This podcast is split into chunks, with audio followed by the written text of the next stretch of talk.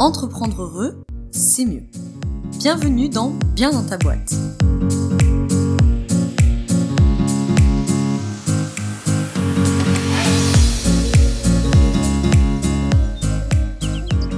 Bienvenue dans ce nouvel épisode du podcast Bien dans ta boîte. Aujourd'hui, on se retrouve avec un épisode de euh, du hors-série GDA pour galère d'accompagnant. Donc nous sommes dans la semaine de la troisième fournée entre guillemets de GDA. Donc euh, 10 épisodes sont sortis dans les deux premières fournées et euh, deux épisodes sont déjà sortis euh, cette semaine où on a parlé de comment gérer ses projections en tant que professionnel de l'accompagnement et on a parlé hier de pourquoi travailler sur soi quand on est accompagnant. Donc ici, évidemment, on est dans euh, des podcasts hors série qui s'y parlent aux professionnels de l'accompagnement, déjà en place ou euh, futurs, que vous soyez euh, coach, que vous soyez consultant, que vous soyez thérapeute, évidemment, en tout genre, que vous soyez formateur, formatrice, bref. Vous accompagnez des humains, vous êtes des professionnels de la relation d'aide, donc ces épisodes vous sont destinés. Tu peux retrouver dans la description euh, les liens vers euh, les dix précédents GDA. Si euh, voilà, on a fait plein de sujets divers et variés. Si tu veux aller voir un peu et que tu les avais pas écoutés au moment de leur sortie. Aujourd'hui, on va parler de comment rendre autonome et responsable son client ou son patient, ou plutôt même j'ai envie de dire comment et pourquoi rendre autonome et responsable son client ou patient. Comme d'habitude, je vais dire bénéficiaire par souci de facilité de langage et de pas dire client-patient à chaque fois.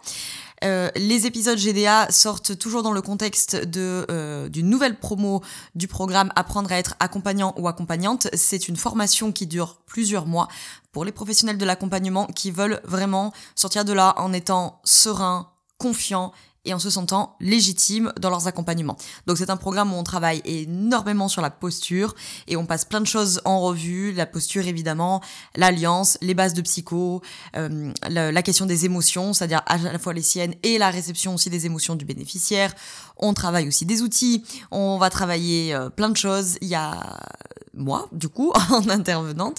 Et il y a également deux euh, euh consoeurs psychologues cliniciennes, donc euh, à partir de la promo 5 maintenant, Delphine et Chloé, qui viennent aussi faire des interventions. Donc c'est un programme très très riche, je vais pas tout détailler ici parce qu'il y aurait plein de choses à dire sur ce programme. Euh, il y a également euh, quand tu rejoins cette formation, une formation offerte qui s'appelle euh, Vivre du coaching et ou de la thérapie. Donc voilà, beaucoup de choses.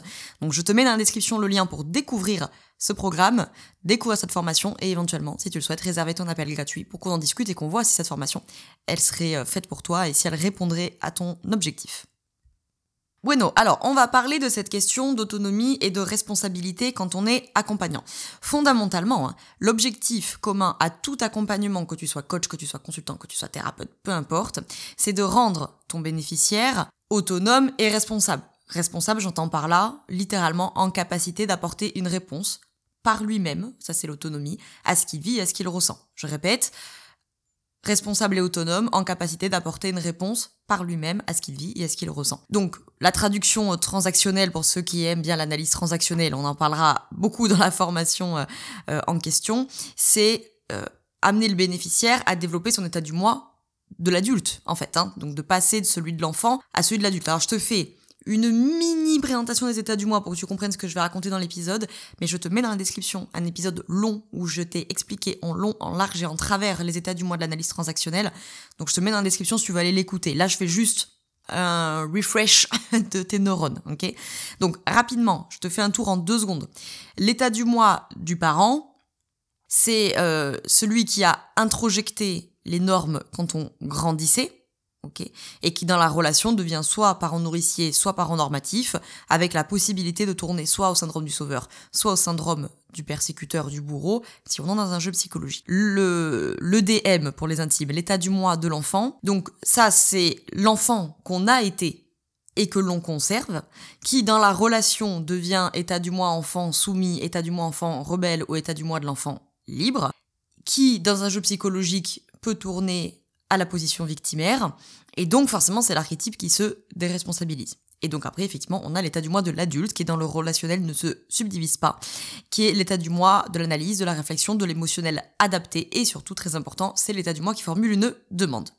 Ok, ça c'était juste pour te euh, rafraîchir le neurone. Donc, l'état du moi de l'enfant. Quand tu fais face à un bénéficiaire qui manque d'autonomie, qui ne prend pas ses responsabilités dans ses relations, dans ses émotions, dans son travail, dans son objectif, dans son accompagnement, gna gna c'est un bénéficiaire qui est donc majoritairement dans un état du moins structural de l'enfant. À quoi tu peux repérer un bénéficiaire qui, qui végète un petit peu dans cet état du moi Eh bien déjà le premier point que tu vas voir c'est le bénéficiaire qui est déresponsabilisé. C'est-à-dire c'est pas moi c'est la vie, c'est pas moi c'est les autres, c'est pas moi c'est la faute de ma mère, c'est pas moi c'est Macron, c'est pas moi c'est Dieu. Bon voilà, qui est complètement déresponsabilisé et donc qui est très extériorisé. Hein. C'est pas moi c'est dehors en fait. C'est un bénéficiaire dont les émotions prennent le dessus, avec des émotions qui sont vraiment très fortes, qui le débordent complètement, qui a du mal à réguler ses émotions, à assumer et qui euh, dont les émotions peuvent être complètement démesurées. Hein, J'insiste là-dessus parce que des fois on aura tendance à dire que, enfin à penser que l'état du moi de l'adulte n'est pas dans l'émotionnel et que qui dit émotionnel dit enfant. Pas du tout. Hein. Euh, l'état du moi de l'adulte est et aussi dans l'émotionnel. Hein. Le but de l'état du moi de l'adulte, c'est pas de se transformer en cyborg ou en Sheldon Cooper, tu vois, pour ceux qui sont branchés euh, Big Bang Theory. Euh, c'est la question de la justesse et de la confrontation au réel. C'est-à-dire que l'état du moi de l'adulte est bien sûr dans l'émotionnel, mais il est dans un émotionnel qui est adapté au réel, qui est dans des émotions qui sont justifiées et justifiables par rapport à la situation, qui sont proportionnelles, qui sont mesurées qui sont adaptés à la situation. Je reçois un cadeau, ça me met en joie. Voilà. Quand je suis dans mon état du mois de l'enfant, c'est que là vraiment, c'est vraiment l'émotionnel démesuré qui prend le dessus, ou même souvent la personne a conscience hein, que oh, voilà, j'ai quand même une réaction excessive, quoi. Genre, ah, je me suis emportée, euh, ou je n'ai fait que pleurer, ou je n'ai pas été en joie, j'ai été surexcitée. Voilà, ça c'est l'état du mois de l'enfant. Autre chose euh, qui peut te mettre, euh, qui peut te faire repérer un bénéficiaire qui est branché sur l'état du moi de l'enfant, c'est un bénéficiaire qui est constamment branché dans le passé, qui est dans ses regrets, qui rumine, qui accuse, qui, euh, fait des redites et qui répète et qui répète et qui te répète les mêmes choses. Alors évidemment, hein, l'état du moi de l'enfant peut tout à fait être adapté. Hein, par exemple, je me fais contrôler par la police en voiture, il me demande mes papiers, je m'exécute sans broncher, je suis effectivement dans mon état du moi de l'enfant, précisément dans l'état du moi de l'enfant soumis, mais on est là dans une position de l'enfant qui est complètement adaptée à la situation. D'accord. Hein. Je suis en train de remplacer Beyoncé dans mon salon en dansant comme une dingue pour décompresser de ma journée. Je suis dans mon état du moi de l'enfant libre. Je suis dans mon état du moi de l'enfant adapté. En revanche, évidemment, on peut entrer dans un état du moi de l'enfant inadapté. Et là, eh ben, on va commencer à rentrer dans la position de victime du triangle de Cartman. Je te mets dans la description mon épisode sur le triangle de Cartman si tu veux en savoir plus. Donc, tout ça pour te dire que le but de ton accompagnement, le but pour moi intrinsèque à tout accompagnement tel qu'il soit, c'est de rendre autonome et responsable le bénéficiaire, pour revenir à mon propos de départ. C'est-à-dire que même si tu m'écoutes là et que tu es par exemple naturopathe, évidemment que ton but, c'est in fine, que ton bénéficiaire soit responsable de son alimentation, de son hygiène de vie, de son sommeil, de son activité physique, etc. et qu'il soit autonome là-dedans. Okay le but c'est pas non plus qu'il vienne toutes les deux semaines te dire euh, à quelle heure je me couche, qu'est-ce que je prends comme complément alimentaire, est-ce que je prends des pâtes au gluten ou des pâtes sans gluten? Non, le but de l'accompagnement c'est qu'il est qui, qui s'autonomise. Ça veut pas dire qu'il aura plus jamais besoin de toi, qu'il n'aura jamais aucune question. C'est pas ça. Hein. C'est, je te répète le truc du début, en capacité d'apporter une réponse par lui-même à ce qu'il vit et à ce qu'il ressent. Peut-être qu'apporter une réponse, c'est venir te reconsulter. Ça, c'est tout à fait possible. Mais en tout cas, il est dans une autonomie. Il n'est pas resté dans un état du moi de l'enfant qui dit, et voilà, et de toute façon, c'est toujours la même chose, ma santé, ça va pas, et je suis toujours fatigué. Non, il dit, oula, je suis fatigué, je prends mes responsabilités, il y a quelque chose qui va pas dans mon hygiène de vie, ou euh, où je vais quand même aller vérifier qu'il n'y ait pas euh, un, petit, petit problème biologique ou je ne sais quoi. Donc, je prends mes responsabilités, je m'autonomise, je recontacte ma naturopathe. Voilà, c'est ça le but d'un accompagnement. Ça marche si vous êtes euh, consultant, consultante, je sais pas moi, en stratégie Instagram par exemple. Ok? Le but, c'est que ton bénéficiaire ne reste pas dans un truc de oui, c'est pas juste, de toute façon, c'est pas ma faute, c'est l'algorithme qui change tout le temps. Puis s'il n'y avait pas eu TikTok, eh ben on n'en serait pas là, tu vois? La rumination, l'extériorisation, la déresponsabilisation, je suis dans avant, s'il n'y avait pas eu ça, on n'en serait pas là, etc. Non, le but c'est qu'il soit capable de se dire, merde, ma stratégie Instagram, elle fonctionne pas. Pourquoi ça ne fonctionne pas? Je vais euh, lister tout ce que j'ai fait pour euh, répertorier mes actions, pour comprendre pourquoi ça n'a pas marché. Ah, j'arrive pas à le faire, alors je recontacte euh, machin. Voilà, autonome et responsable.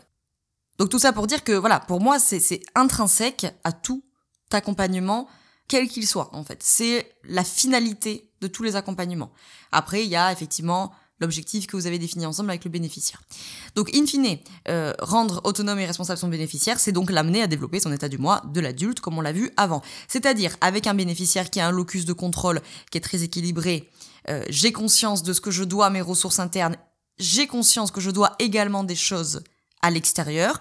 Ok, je refais pas tout un point sur locus de contrôle, de toute façon on en parlera en formation pour celles et ceux qui viennent. Un bénéficiaire qui a un vécu émotionnel qui est adapté, comme on l'a dit avant, c'est-à-dire je ressens des émotions mais elles sont adaptées à la situation, je les vis pleinement et je suis dans une acceptation émotionnelle même quand ce sont des émotions désagréable et difficile. Mon bénéficiaire, il prend ses responsabilités, il a conscience qu'il crée sa réalité et qu'il interprète le monde à travers une paire de lunettes. Ça, c'est la construction du monde. Je vais vous bassiner en long, en large en travers avec ça en formation. Et que cette construction du monde n'appartient qu'à lui et que cette lecture du monde n'appartient qu'à lui. Mon bénéficiaire, il vit dans le présent, il est en paix avec son passé, il ne cultive pas de remords, de rancœur, il n'est pas en rumination. Il formule des demandes hyper important. Il n'attend pas d'être sauvé. S'il a besoin d'aide, il est capable de s'en rendre compte et il est capable de le demander. Mon bénéficiaire, c'est s'affirmer. Son territoire psychique, il est bien fermé avec un niveau d'agressivité adapté qui lui permet de se sentir en sécurité, d'affirmer ses choix, d'affirmer ses positions, de s'opposer si besoin et d'aider les autres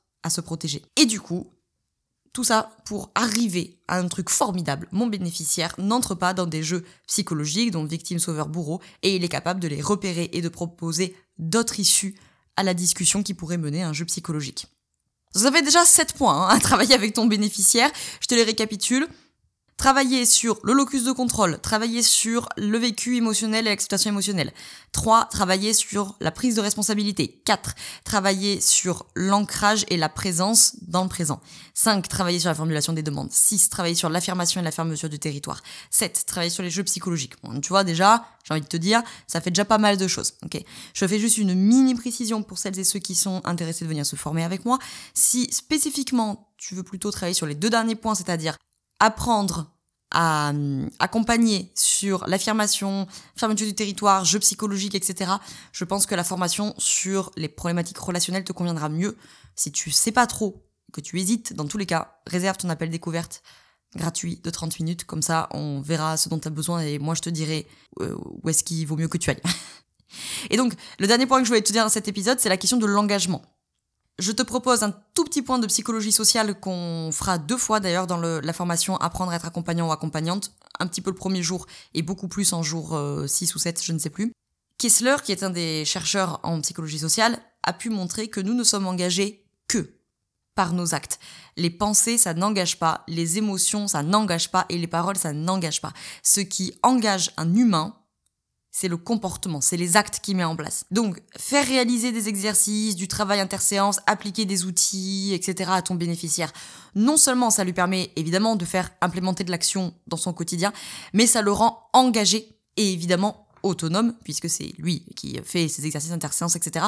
Donc ça valorise aussi le travail d'autonomie, ça lui apprend qu'en fait il peut faire les choses tout seul, en même temps il n'est pas jeté en pâture, il n'est pas perdu dans la nature, puisque vous allez évidemment débriefer le travail interséance ou euh, les petits challenges qu'on s'est mis en interséance en séance suivante. Donc euh, on, l'accompagne dans cette autonomie, on l'accompagne dans cette responsabilisation, mais au moins on l'engage, ok? Euh, Trouvez une manière, si vous donnez pas de travail interséance, c'est pas euh, forcément indispensable à chaque fois, mais il faut qu'il y ait des actes qui soient posés pour qu'on puisse engager ce bénéficiaire. Et évidemment, plus il sera engagé, plus il va, comme on l'a dit, s'autonomiser et se responsabiliser. Et si j'ai envie de dire, vous lâchez votre bénéficiaire à la fin de l'accompagnement, que peut-être vous n'avez pas atteint l'objectif, qui était par exemple trouver ma nouvelle voie professionnelle, ou qui était, euh, je sais pas moi, euh, euh, comprendre les mécanismes à l'œuvre dans mes conflits de couple répétés, ou bon bref, que sais-je, ou perdre 3 kilos, peu importe l'objectif. Peut-être que vous n'avez pas atteint l'objectif avec votre bénéficiaire, mais je vous le rappelle, vous êtes en obligation de moyens.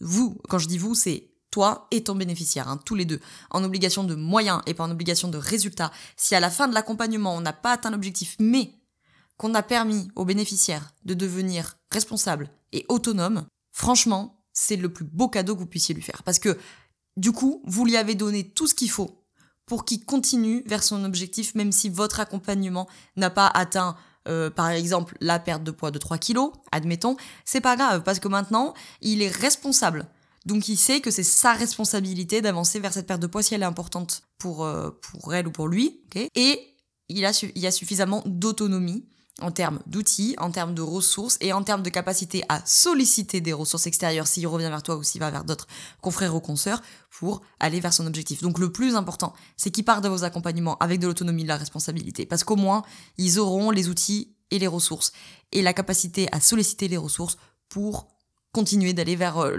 la finalité de l'accompagnement si euh, pour X ou quelque raison, vous n'avez pas eu le temps, la possibilité ou quoi que ce soit. C'est vraiment le plus important, cette histoire d'autonomie et de responsabilité. Je termine l'épisode en te répétant en capacité d'apporter une réponse par lui-même à ce qu'il vit et à ce qu'il ressent. Je te remercie d'avoir écouté cet épisode jusqu'au bout. S'il t'a plu, n'hésite pas à laisser 5 étoiles sur Apple Podcast, c'est gratuit, ça prend 2 secondes et moi ça m'aide à faire connaître le podcast et surtout, bien entendu, à partager cet épisode à un professionnel de l'accompagnement euh, que tu connais et qui selon toi pourrait euh, soit être intéressé, soit euh, ça lui rendrait bien service d'en savoir plus sur cette notion-là.